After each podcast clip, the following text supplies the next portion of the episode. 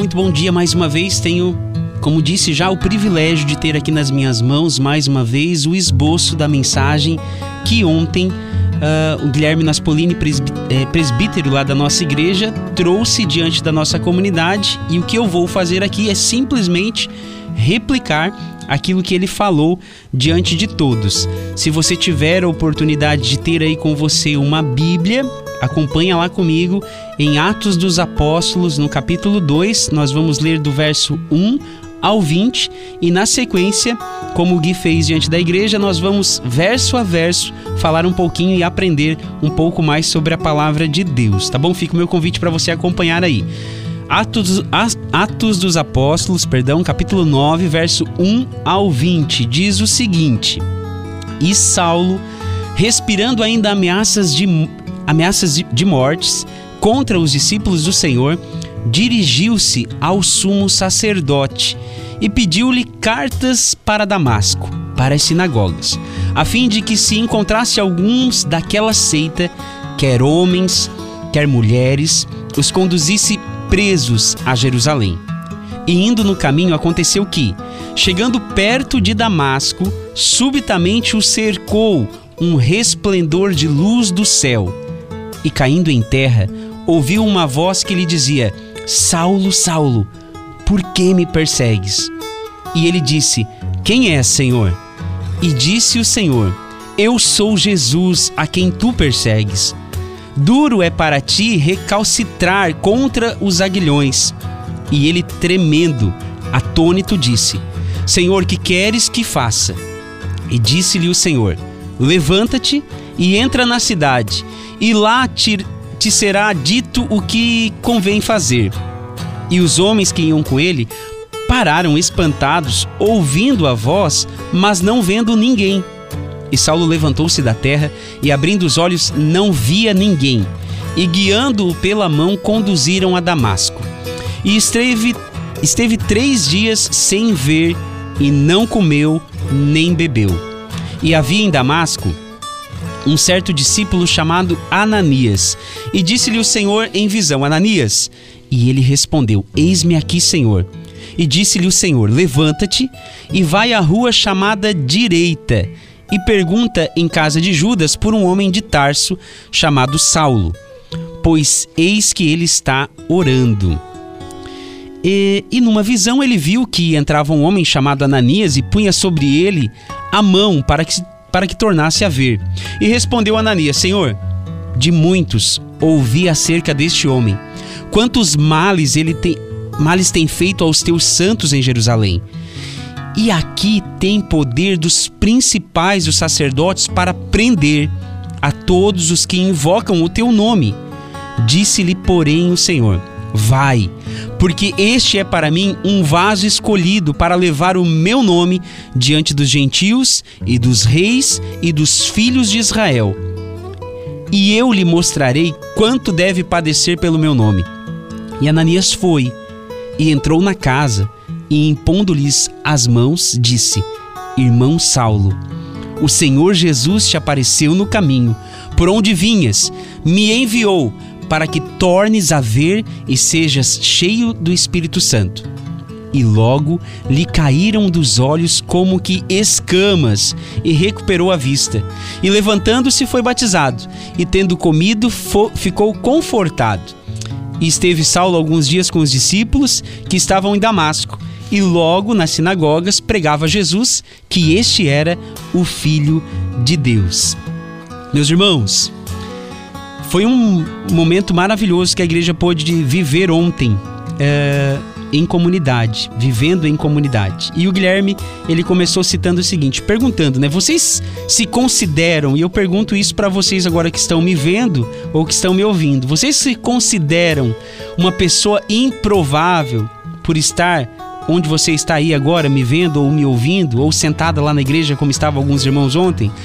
Estamos ouvindo o evangelho você poderia olhar para o seu passado e fazer um paralelo de como você era e como você está hoje. As pessoas que convivem com você conseguem ver uma real diferença da vida antes e depois da sua conversão? A história que hoje nós vamos falar aqui relata sobre um homem que, no tempo dos, apó dos, dos apóstolos, seria a última pessoa, talvez, a se converter ao cristianismo. Paulo foi um improvável, mas Deus tinha o seu plano traçado para a vida dele, como Deus tem os seus planos traçados na nossa vida nos dias atuais.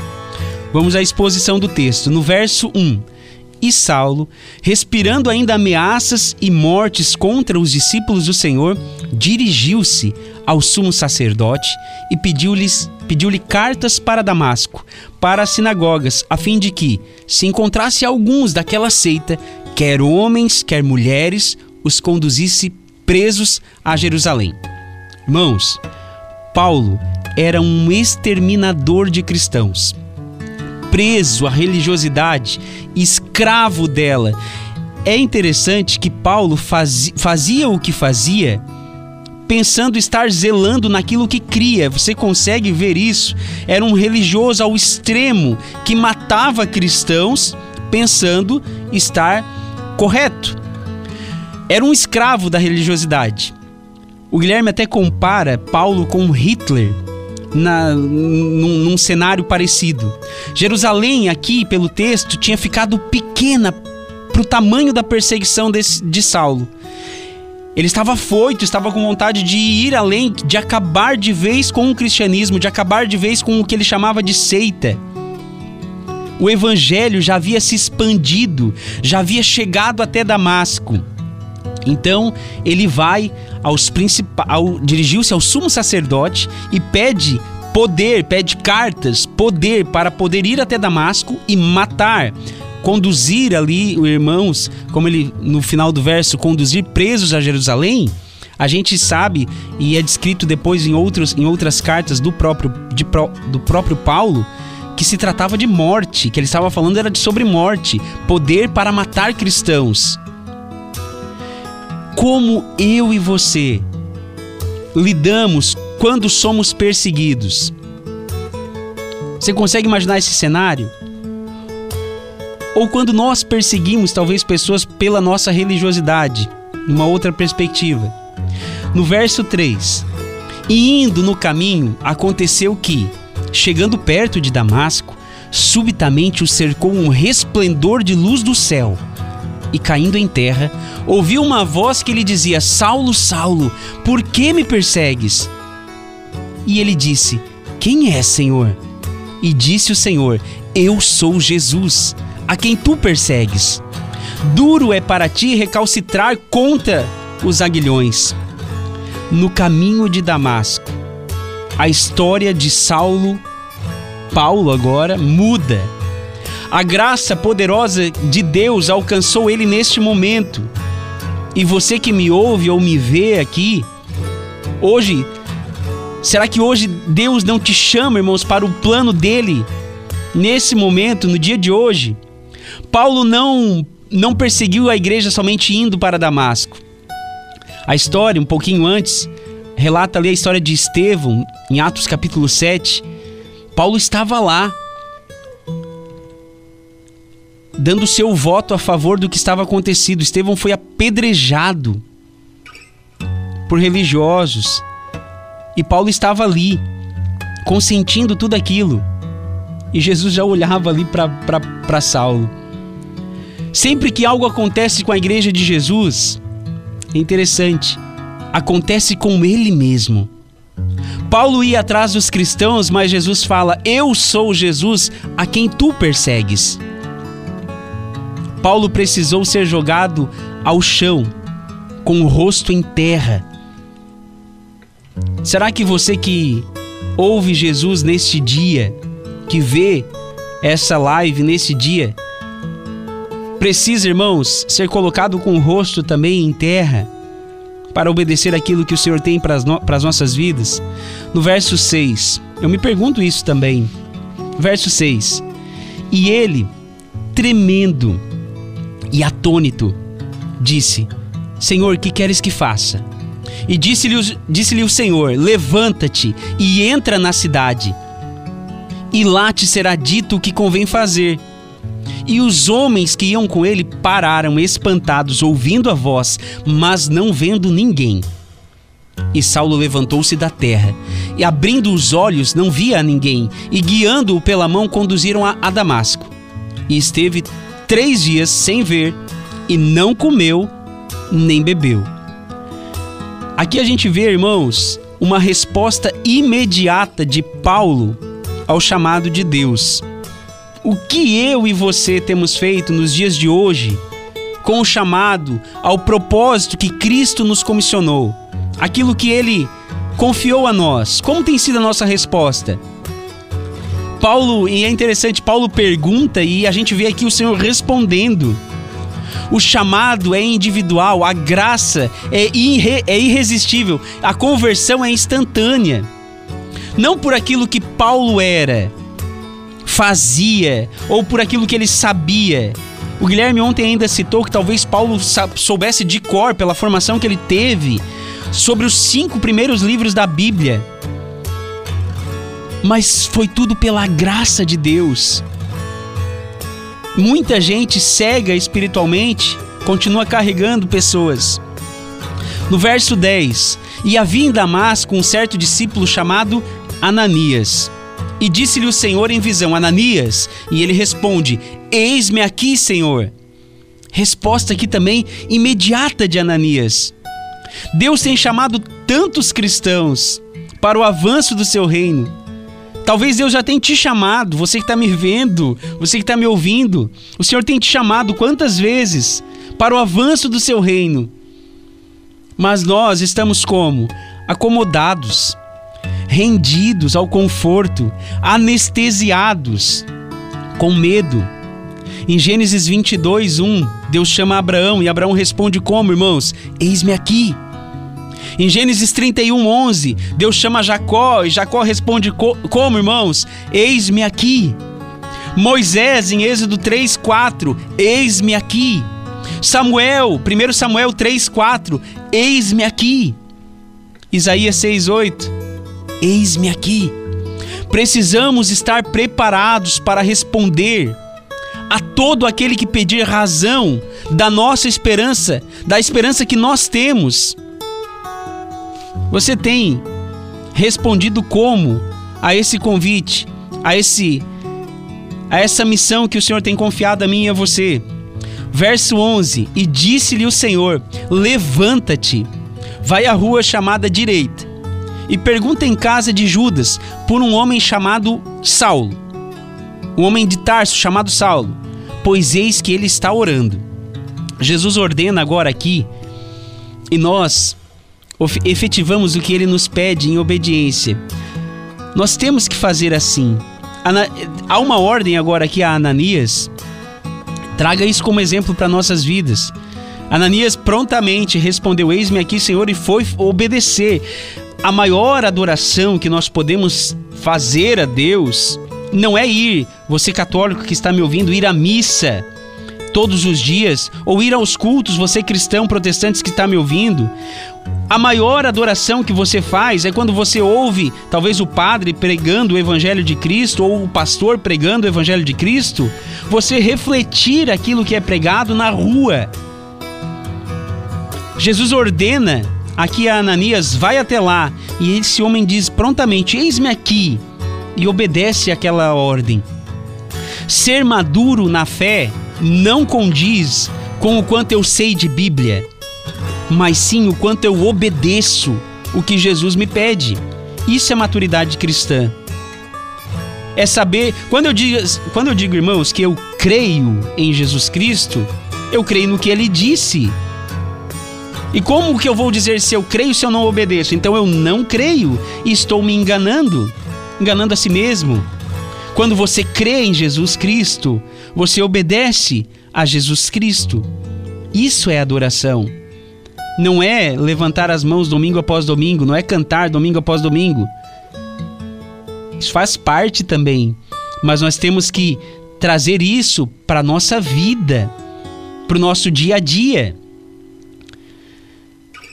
Irmãos, precisava, aqui nesse chamado a Ananias, precisava ser um cristão disposto a morrer para encarar essa missão. Ananias sabia quem é a, a fama, a fama de Saulo, o perseguidor, havia se espalhado. Ananias então tinha conhecimento de quem era aquele homem. E no momento em que Deus fala com ele, ele ultrapassa o medo, inclusive. Ele ultrapassa as barreiras ele ultrapassa tudo para obedecer a Deus. Precisava ser um cristão disposto a morrer, porque ao obedecer isso, Ananias tinha plena consciência de que ele poderia ser morto por Saulo ao encontrá-lo. Estamos, e eu te pergunto então aqui nesta manhã, estamos dispostos a entregar nossas vidas em prol do Evangelho de Jesus Cristo? Até onde estamos dispostos a ir? É interessante que no final do verso, Paulo estava orando. E talvez isso já confortou um pouco a mente e o coração de Ananias. No verso 12: E numa visão ele viu que entrava um homem chamado Ananias e punha sobre ele a mão para que tornasse a ver. Seja em qualquer área das nossas vidas, sempre vamos precisar de Deus e de outras pessoas. Podemos achar que somos os melhores, no que fazemos, no que, so, no que somos, né? Porém, irmãos, eu te chamo a atenção, você que está me ouvindo. O mundo, ele dá voltas. Não sabemos o que pode acontecer no dia de amanhã. E diante disso eu te pergunto: você já decidiu entregar a sua vida por completo para Jesus? E eu te faço esse convite.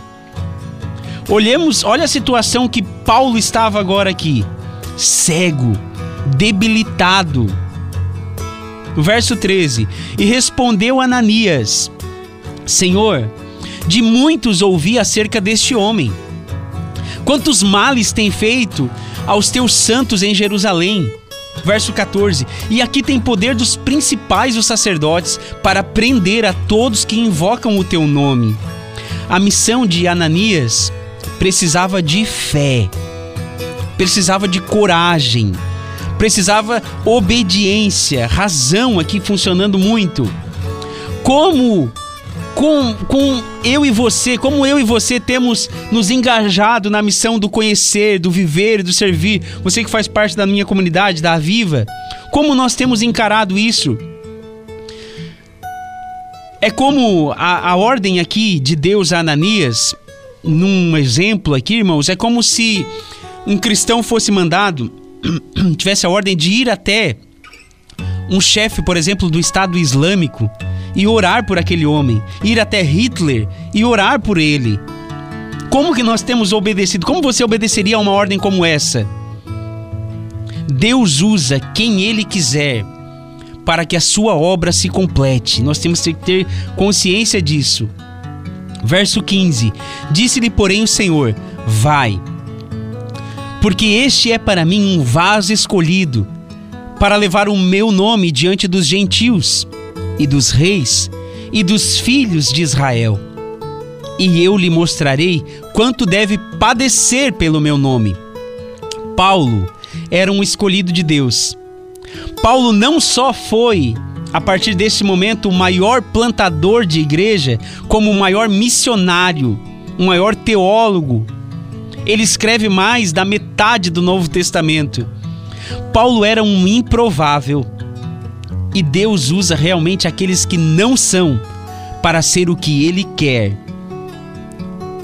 Irmãos, eu abro um parênteses aqui para falar uma coisa. Não importa. É, falando aqui, é, parafraseando as palavras do próprio Paulo. Não importa o que falam de você, não importa o que pensam de você. E ele diz mais: não importa nem mesmo o que você pensa sobre você. O que vale, o que importa é o que Jesus, é o que Deus pensa sobre mim e sobre você. É o que Deus quer fazer das nossas vidas. Ele é soberano, não merecemos nada, ele nos resgata pela sua graça. Se, se você está entendendo isso que eu estou falando, o Evangelho é o poder do Espírito Santo indo contra os, as suas barreiras, e quando ele decide fazer isso, não há como resistir. tudo aquilo que nós formamos, que nós, é, seja cultural, seja nossas ideologias, seja os nossos pensamentos, se o Espírito Santo de Deus decidir ir contra tudo isso, tudo isso é derrubado. E o nosso coração é resgatado por Ele. Quando Ele decide ir ao nosso encontro, não tem como parar isso, não tem como cessar isso. Depois da sua conversão, e se te falaram que servir a esse Deus é fácil e que você vai ser vitorioso, que você merece isso, você merece aquilo e aquilo outro, mentiram para você. É maravilhoso servir nesse reino. Mas olha a história desse homem, o maior pregador do evangelho. Depois da sua conversão, Paulo enfrentou muitas perseguições. Foi perseguido em Damasco, rejeitado em Jerusalém esquecido em Tarso, apedrejado em Listra, preso e açoitado em Filipos, escorraçado, irmãos, em Tessalônica e Bereia, chamado de tagarela em Atenas, de impostor em Corinto. Ele enfrentou feras em Éfeso, foi preso em Jerusalém, acusado em Cesareia, enfrentou um naufrágio a caminho para Roma foi picado por uma víbora em Malta. Chegou a Roma preso e mais tarde, sabe qual foi o fim deste homem, deste grande homem? Foi decapitado numa guilhotina romana. Verso 17.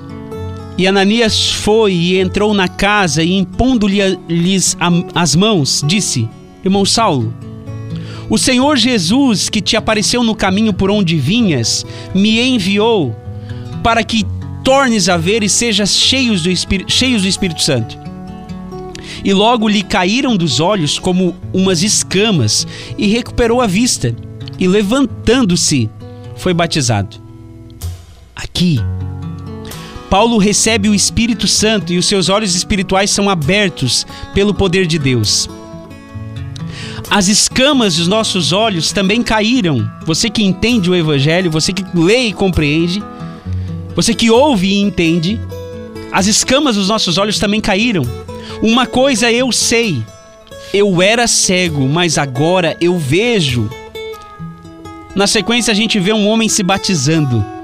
O batismo de Paulo confirmando diante dos homens que ele reconhece nesse momento o senhorio de Cristo sobre a sua vida. E aqui está uma explicação também por que, que os cristãos protestantes se batizam. Nós reconhecemos que Jesus é o Senhor das nossas vidas e fazemos isso para que todos possam ver. Verso 19: E tendo comido, ficou confortado e esteve Saulo alguns dias com os discípulos que estavam em Damasco, e logo nas sinagogas pregava Jesus, que este era o Filho de Deus.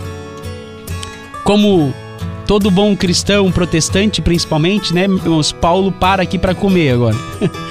Forra o estômago. Logo nas sinagogas pregava Jesus como Senhor e Filho de Deus. Precisamos pregar o Evangelho de Cristo o mundo está em caos, está um virado de pernas para o ar. A gente percebe isso.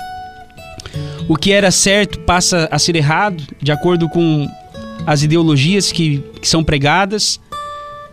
Sejamos sal e luz, temos que pregar Cristo Jesus. Temos que ser igreja fora das quatro paredes. Temos que fazer a diferença. Ah, mas não adianta, irmãos, aonde você está, adianta. Seja um cristão verdadeiro não minta, não seja corrupto. Honre a Jesus Cristo. Reconheça Jesus Cristo e re, venha, venhamos a refletir o caráter de Cristo onde nós estamos e como nós faremos isso? Se entregando, entendendo que nada somos, em vida de oração, em vida de leitura bíblica, todos os dias. Precisamos pregar o Evangelho. Temos na nossa comunidade, trazendo para a Viva, e talvez você tenha várias na sua igreja. Na nossa comunidade nós temos o SOPA, um acróstico S-O-P-A, selecionar, observar, pedir e agir. Nós todos os dias a nossa igreja tem lido um capítulo por dia, selecionado um verso, escrito lá esse verso para memorizar melhor. observado o que estava acontecendo. E a gente escreve também. E diante daquilo, a gente faz uma oração escrita também. E na sequência, a gente faz uma ação. O que que nós, como cristãos verdadeiros, podemos fazer, agir para que o nome do Senhor seja glorificado? Jesus te ama, aquele panfletinho talvez não seja mais suficiente, irmãos. Precisamos pregar verdadeiramente o evangelho por inteiro. E o Gui então trouxe algumas aplicações para as nossas igrejas que eu quero também trazer aqui para nós. O que ainda precisa acontecer em nossas vidas para entregarmos ela a Cristo? Hoje é um ótimo dia, segunda-feira, iniciando aí a semana, é um ótimo dia para fazer isso. Procure aí o seu pastor, me procure se você não tem igreja, você é aqui de Criciúma, me procure. Você tem aí o meu contato. E, diga, eis-me aqui para Jesus. Mude a sua vida. Obedecer a Deus é o prazer que todo cristão deveria ter. Porque nós somos felizes? Porque nós obedecemos ao Rei do Universo. Ninguém é inalcançável para Cristo. Não desista de orar. O Evangelho, irmãos, ele só avança quando estamos dispostos a sair da zona de conforto e ir para a zona de confronto. E esse é o meu convite através da palavra de Deus a você que me vê e para você que me ouve aqui pela 97.7 FM. Irmãos, que essa palavra venha ao teu encontro e que principalmente que ela venha dar frutos na tua vida para a glória do nosso Deus em nome de Jesus.